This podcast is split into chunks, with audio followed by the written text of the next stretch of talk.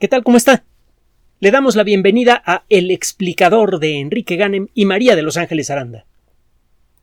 Usted sabe que a lo largo de estas grabaciones y en general de nuestro trabajo hemos hecho lo posible por mantenernos lo más alejados posible de temas políticos. Hemos comentado que tenemos desde luego perspectivas personales que hemos discutido mucho y que siempre están necesariamente en evolución, como sucede con cualquier persona pensante, pero eh, tenemos también la, idea clara de que nuestro trabajo es el de ofrecerles a ustedes la perspectiva más balanceada posible sobre los temas que tratamos. Y después de ver el ejercicio opuesto que se hace de manera consistente, sistemática en muchos medios de comunicación masiva, pues eh, hemos eh, querido no caer en la misma trampa de deslizarle una tendencia debajo de nuestros comentarios. Eh, siempre que podemos, hacemos lo posible por aislar eh, nuestros comentarios de cualquier postura política y por eso a veces parece que coincidimos con, un, con una tendencia o con otra. Esa es la consecuencia de tratar de mantener la coherencia. Usted no es incondicional de nadie. Pero bueno, le digo todo esto porque hay algunos temas que necesariamente se acercan mucho a la política y uno de ellos, uno de los más calientes en el sentido eh, literal y también en otros sentidos que hay en, eh, en la sociedad moderna, es el del calentamiento global antropogénico. Hemos insistido en, eh, en que reconocemos el gravísimo daño ambiental generado, gravísimo y creciente daño ambiental generado por las actividades humanas, reconocemos la urgencia de tomar las medidas apropiadas para limitarlo y cuando sea posible para revertirlo. Estamos de acuerdo en que hay que hacer muchas cosas en favor de, de nuestro planeta, que nosotros como individuos hay muchas cosas que podemos hacer pero eso no significa que seamos incondicionales de cualquier persona que toma la bandera de la protección ambiental. ese es uno de los defectos de, politizar temas como estos. Si de pronto alguien toma la bandera y se vuelve el líder del tema, y usted no quiere seguir al líder porque no está, primero no está convencido de seguir líderes, la sola necesidad de la existencia de líderes es una enfermedad social que esperemos que algún día sea eh, curable. Eh, y, además, pues, generalmente el seguir a un líder eh, implica a veces aceptar choques contra los principios éticos de uno mismo. Acaba uno haciendo cosas que uno no haría de pensar por cuenta propia. Y eso pasa al seguir a cualquier líder a rajatabla. Hay que tener cuidado.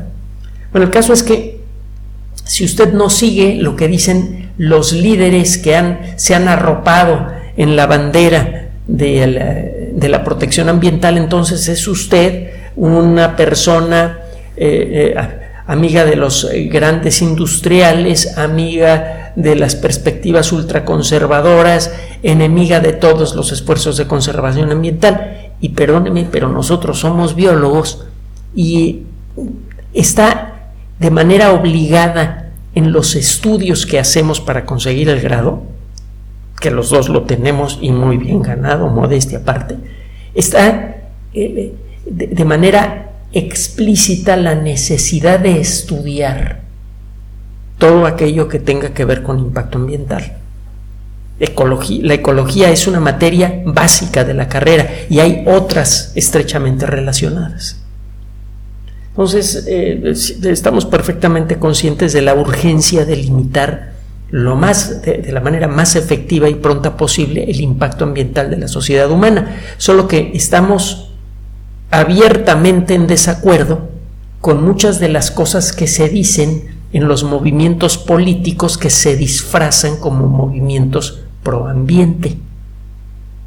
De tener mucho cuidado de, de no confundir la, bandera con el que porta la bandera.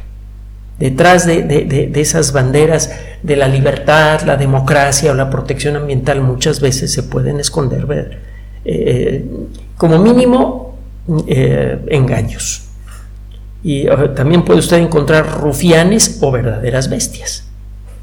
Bueno, el caso es que, habiendo dicho esto y habiendo expresado nuestra preocupación de no hacerle creer a usted que tenemos una tendencia eh, política eh, oculta que estamos tratando de deslizarle eh, por abajo del agua, por abajo de nuestras palabras, habiendo hecho esta aclaración, vamos a tomar un artículo publicado en una revista de gran prestigio por una de las mejores editoriales del mundo, que de nuevo le da una patada en la espinilla brutal al rollo del calentamiento global antropogénico. Sin meternos en más detalle, si usted hace memoria, y si no quiere hacerlo, para eso está el Internet, si busca usted los, eh, las banderas, los ejemplos, los, los, los casos paradigmáticos que han utilizado el IPCC y otras organizaciones para tratar de meternos el, rollo del calentamiento global como se le mete comida a los gansos. Si no sabe cómo busca en YouTube, es una práctica brutal que se supone ya está prohibida. No sé si eso será cierto o no. Pero el caso es que eh, se acordará usted que entre los casos paradigmáticos estaba, por ejemplo, la disminución de la nieve del Kilimanjaro y hemos comentado ya muchas veces que el mismo IPCC tuvo que corregir esta perspectiva después de utilizar en miles de imágenes, incluso en algunos videos dramáticos con, eh, apoyados con música, que la disminución de las nieves del Kilimanjaro tiene que ver con las prácticas de pastoreo locales y no con el calentamiento global antropogénico.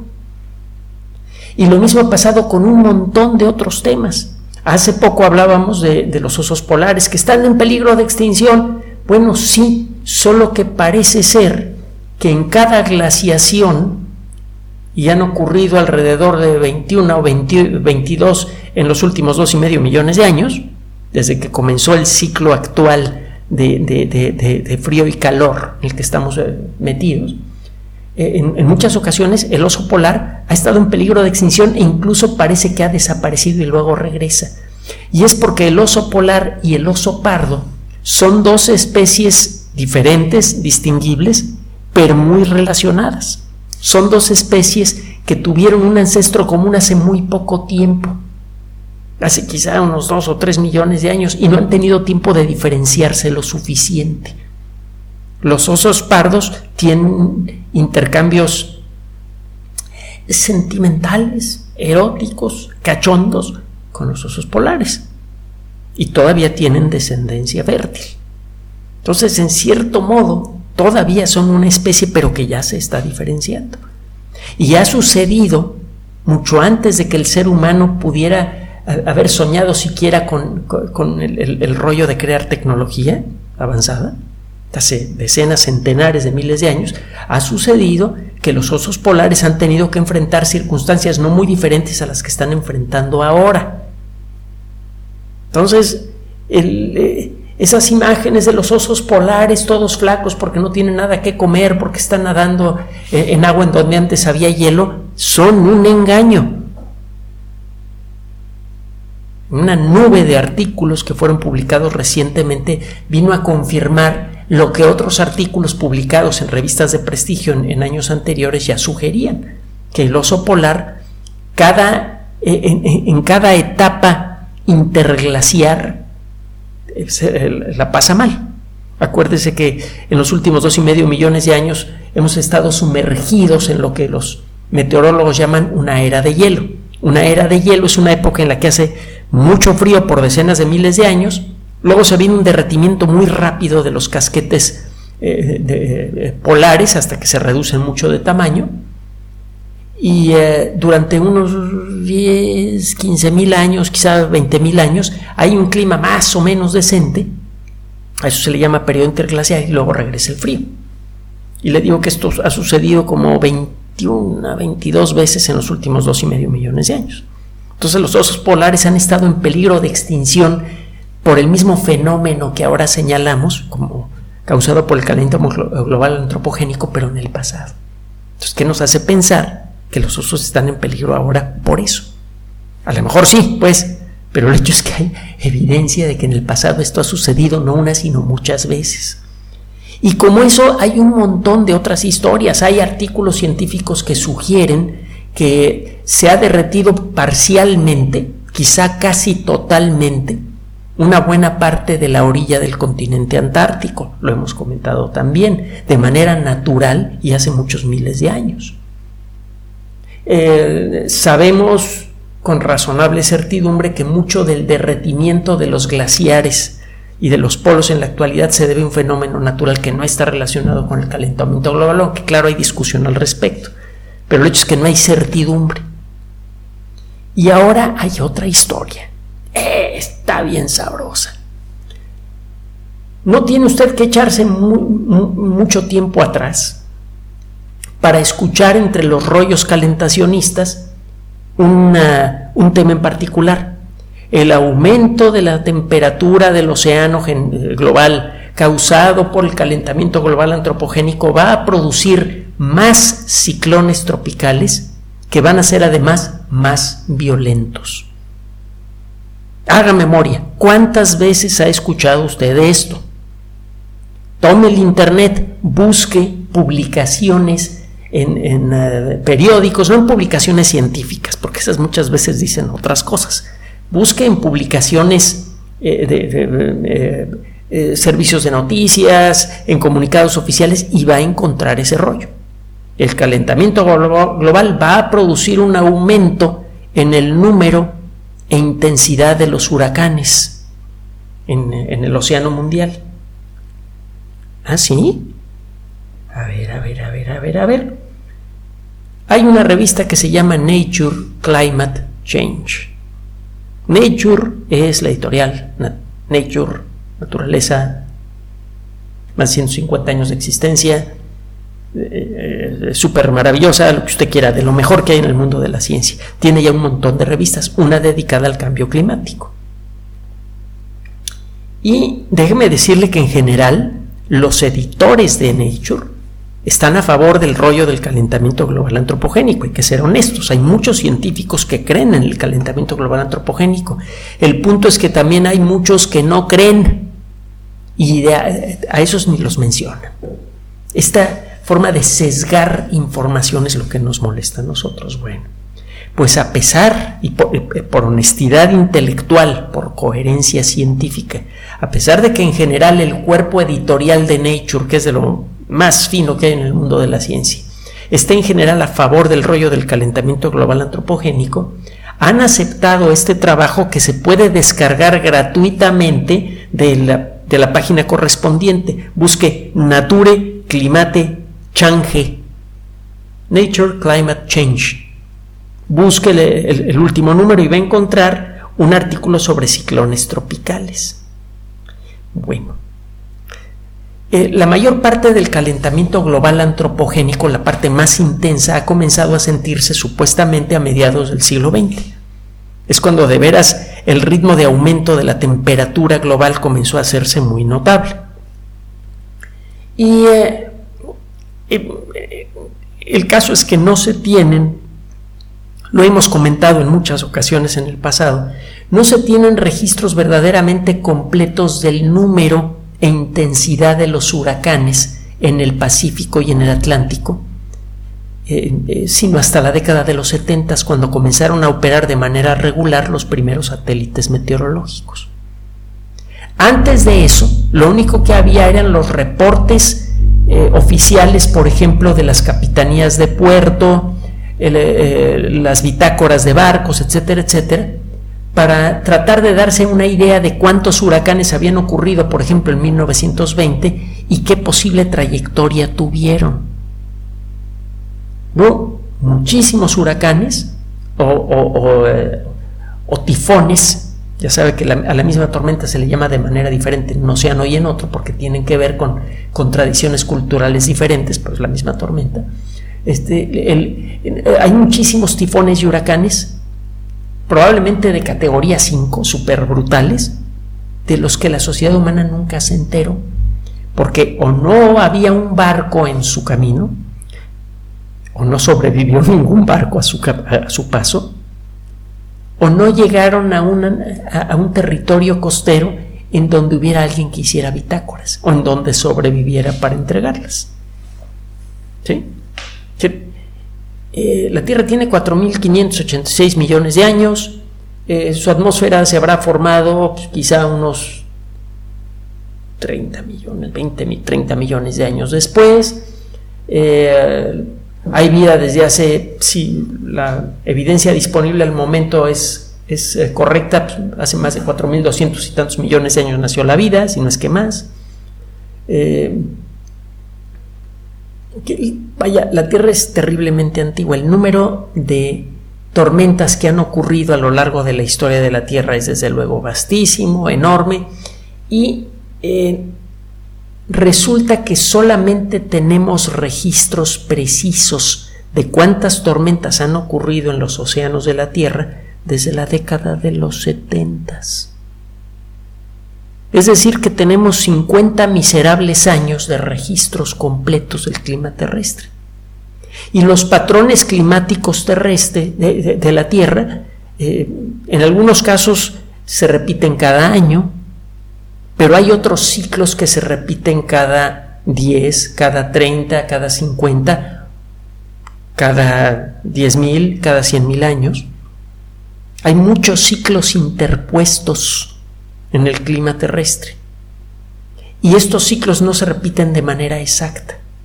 El tipo de matemáticas que se utilizan para describir fenómenos de este tipo se conocen como matemáticas caóticas o matemáticas no lineales.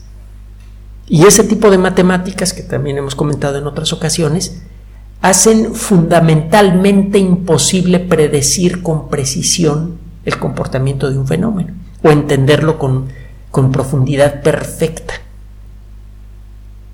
Entonces, por naturaleza, el clima es impredecible de manera precisa es fundamentalmente impredecible, no importa qué herramienta matemática concebible desarrollemos alguna vez, nunca vamos a poder predecir el clima en forma precisa.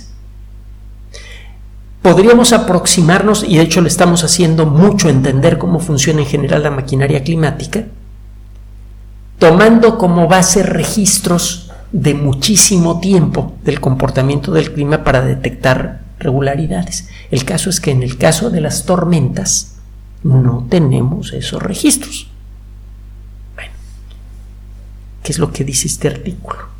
Bueno, este artículo comienza, entre otras cosas, señalando la enorme dificultad que existe en tener un registro suficientemente completo de la operación de la maquinaria climática, en particular del número y trayectoria total de huracanes en los océanos. Los eh, registros, además, los que sí existen, tienen otro tipo de problemas.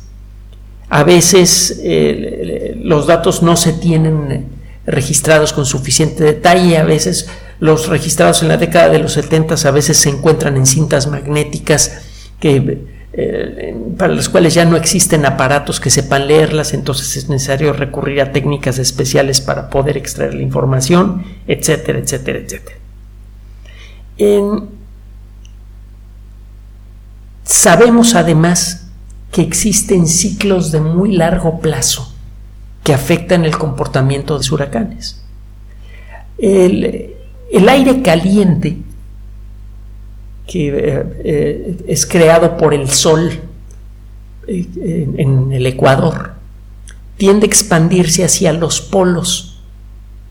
Se producen las famosas celdas de convección. El aire caliente sube a gran altura, se desplaza en, camino a los polos, polo norte, polo sur, recorre una parte de ese camino, luego se enfría y desciende hasta la superficie del mar y empieza a viajar de nuevo hacia el Ecuador donde se calienta y vuelve a subir. Este proceso que está trabajando continuamente es responsable de los vientos alisios, por ejemplo, y otros vientos constantes que son fáciles de sentir y de aprovechar en el mar. Estas celdas de convección fueron descubiertas por primera vez por un investigador que si mal no recuerdo era de la época de Newton, el señor Hadley. El caso es que eh, hay eh, varios sistemas de, vientos convectivos entre el Ecuador y los polos. Cada uno tiene su nombre. Las, las eh, corrientes de convección que nacen en el Ecuador y que llegan a unos cuantos grados por arriba y por abajo del Ecuador se le conoce como las, las celdas de convección de Hadley, luego están las de Walker. Eh, es el, el, juego de los vientos en estas celdas de convección los que determinan la posibilidad de que se formen huracanes, que crezcan y estas celdas de convección también determinan en buena medida su trayectoria. Se sabe que eh, desde 1850 eh, hay eh, probablemente algunos cambios en el funcionamiento de estas celdas de convección que claramente no son causados por la actividad humana y que tienen que ver con la formación de huracanes. Y eso es lo que detectan estos investigadores. Desde 1850 en promedio, el número global de huracanes en el Pacífico y en el Atlántico ha ido disminuyendo, en promedio. Hay años donde sí, de pronto el número de huracanes es muy grande, etcétera. Pero si usted eh, toma datos a lo largo de décadas y no de unos cuantos años eh, en forma individual, encuentra que hay una tendencia general a la disminución. Y para hacerle corta la historia,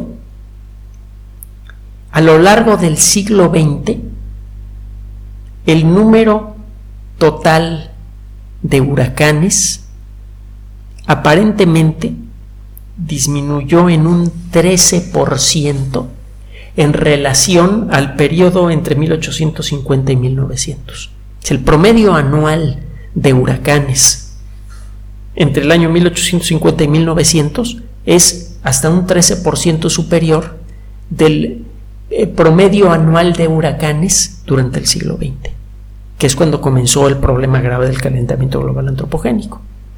Y esto todavía continúa.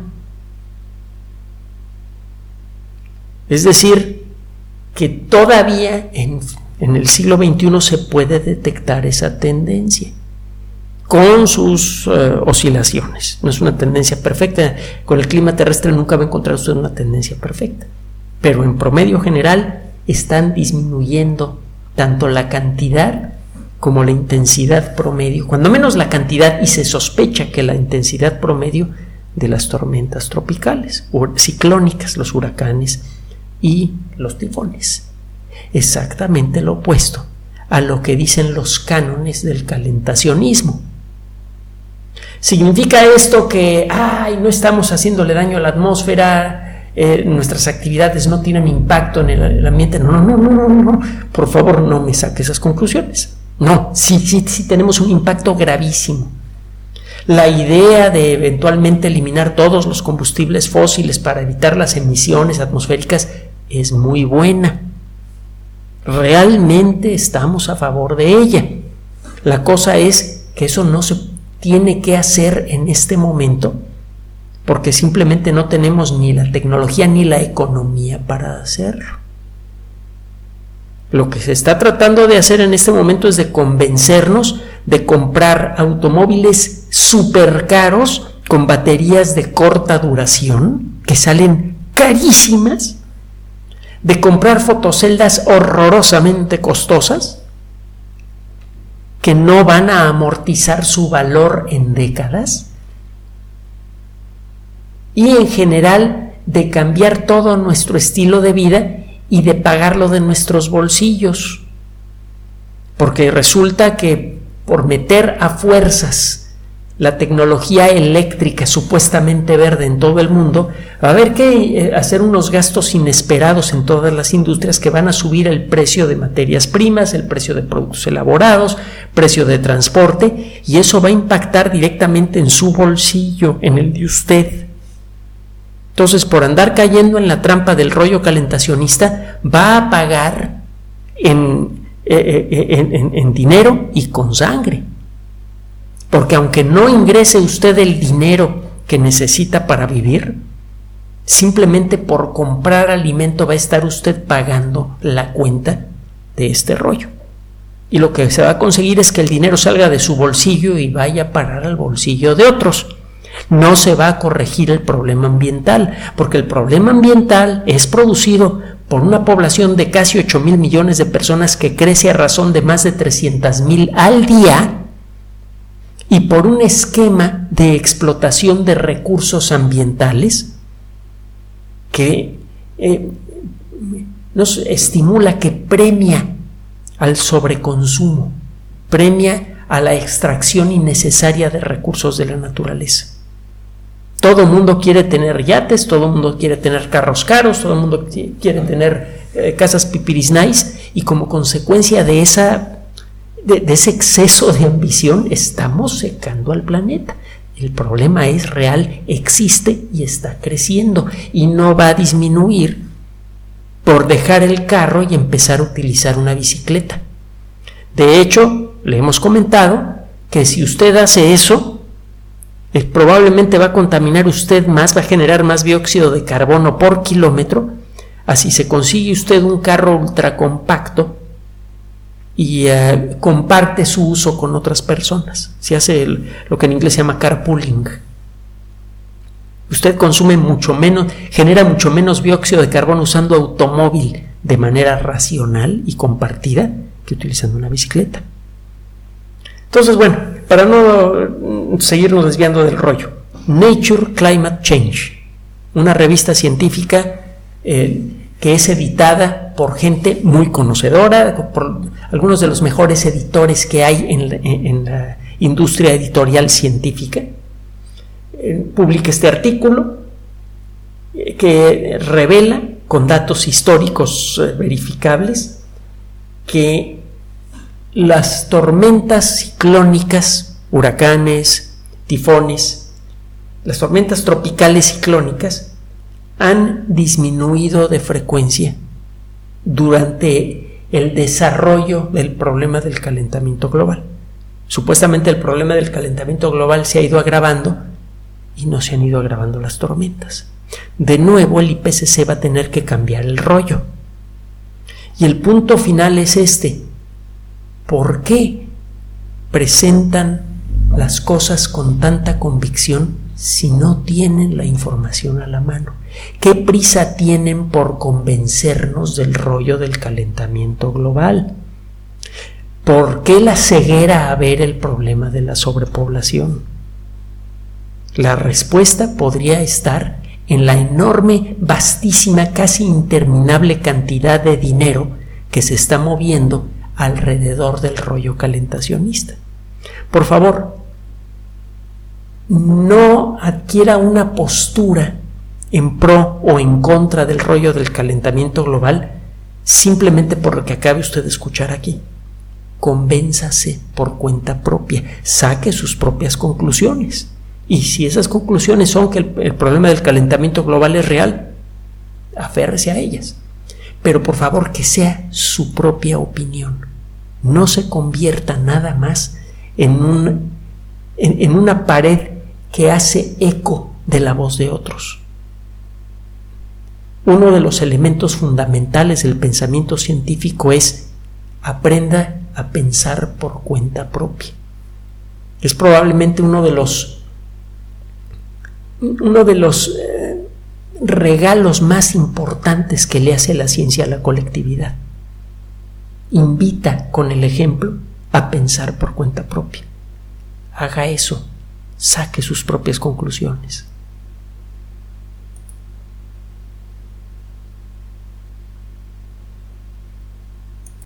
Gracias por su atención.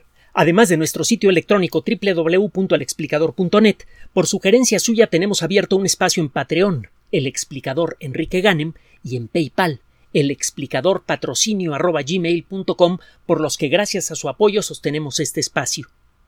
Puede usted descargar gratuitamente estos audios en formato MP3 en Spotify y en iTunes como El Explicador sitio oficial y en SoundCloud como El Explicador y con formato de video en YouTube en El Explicador sitio oficial. Recuerden nuestras redes sociales de siempre, Twitter Enrique-Ganem y en Facebook Enrique Ganem sitio oficial, El Explicador y los grupos que usted ya conoce. Finalmente, el explicador siempre somos María de Los Ángeles Aranda y Enrique Ganem. Gracias.